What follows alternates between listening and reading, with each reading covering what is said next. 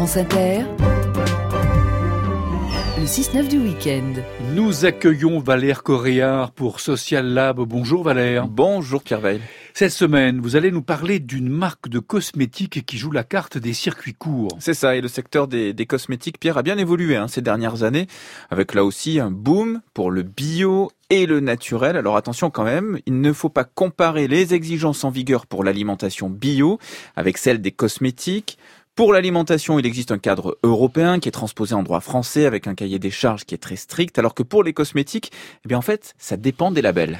Valère, quelles sont les garanties alors quand on achète une crème hydratante bio par exemple? En fait, ça dépend du label justement. Par exemple, pour l'un, il faut au moins 95% d'ingrédients d'origine naturelle. Vous notez le mot origine, hein, forcément ça ça en dit long. Et puis 10% d'ingrédients bio et on passe à 20% minimum d'ingrédients bio avec un autre label. Vous voyez, Pierre, que la part de bio reste tout de même assez mineure. Alors en tout cas, le secteur des cosmétiques ne veut pas rater le train du durable et on voit émerger des marques indépendantes qui rivalisent d'innovation pour se distinguer. Oui, c'est vrai. Vous avez par exemple euh, Oden qui vient tout juste de fêter sa première bougie. Cette société en fait vend des huiles végétales pour le visage. On a donc ici un produit qui est naturel à 100% avec un seul ingrédient, l'huile pressée à froid. Marion Weber est fondatrice d'Oden et euh, cette société propose en fait six marques d'huile, la plupart du temps d'ailleurs issues de production bio. Dans cette gamme, vous avez de l'huile de prune, de mirabelle, d'onagre, de bourrache, d'amande et de noisette. Et donc, vous avez soit des huiles de graines de fleurs, donc ce sera par exemple l'huile d'onagre et de bourrache, là on prend les graines d'onagre et de bourrache, on les presse, et vous avez également des huiles d'amandon, de, noyaux. Donc c'est le cas de la prune et de la mirabelle. Et là c'est assez intéressant parce que on valorise en fait le coproduit de l'industrie euh, de l'industrie agroalimentaire. Parce que par exemple les coopératives d'agriculteurs de, de, Mirabelle qui font des, des, des produits, des, des, sirops ou ce genre de choses, des confitures, devaient payer pour se débarrasser des noyaux. Et ils ont trouvé en fait un moyen de les valoriser en cassant le noyau. Vous avez dedans une amande.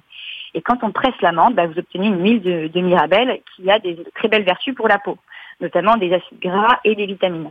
Donc voilà, pas mal d'huile donc issue de différents euh, euh, fruits, notamment là euh, les, les. Et Pierre, en fait, ce qui est remarquable avec ces huiles pour le visage, c'est qu'elles sont exclusivement produites à partir d'huiles locales françaises. Donc voilà, encore une couche de durabilité, une approche en circuit court, donc qui apporte au passage un soutien aux producteurs locaux, qui voilà un, nouveau débouché en fait équitable, hein, mais aussi l'occasion de valoriser leur travail.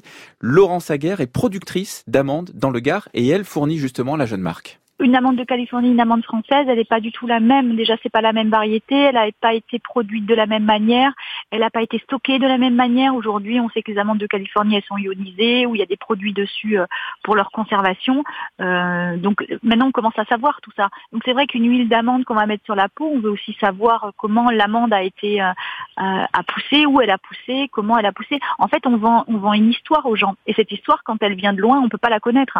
Donc c'est pour ça que c'est si important de, pour Oden aussi de, de, de, savoir qui sont ses producteurs, comment est-ce qu'ils fonctionnent, comment ils travaillent. Et pour eux, ça a toujours été très important de savoir l'histoire de la personne. Euh, on les connaît, on les rencontre, on sait ce qu'ils font. Euh, c'est, c'est un peu euh, ça, ça va jusqu'au bout de, de, la chaîne en fait. Et puis, et puis là, cette huile a un intérêt tout particulier. Moi, je suis naturopathe, donc c'est vrai que le, je sais un petit peu le, les vertus des, des, différentes huiles, et je, je pense qu'ils ont remis au goût de, du jour des choses qu'on utilisait peut-être avant, il y a longtemps, qui sont, qui ont été laissées tomber, et puis qui, qui ont été dans des formules plus, plus complexes, alors qu'aujourd'hui, on revient à la base, un seul produit qui a ces vertus-là, comment l'utiliser, comment faire avec, et c'est plus simple, c'est plus fluide.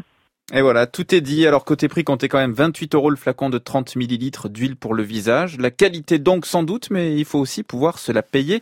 Si vous voulez en tout cas en savoir plus, c'est oden, oden.fr. Valère Coréard, le Social Lab, la version longue de l'interview croisée de Marion Weber, fondatrice d'Oden, ainsi que l'interview de Laurence Aguerre, productrice d'Amande, c'est à retrouver sur l'infodurable.fr. Social Lab en réécoute sur franceinter.fr.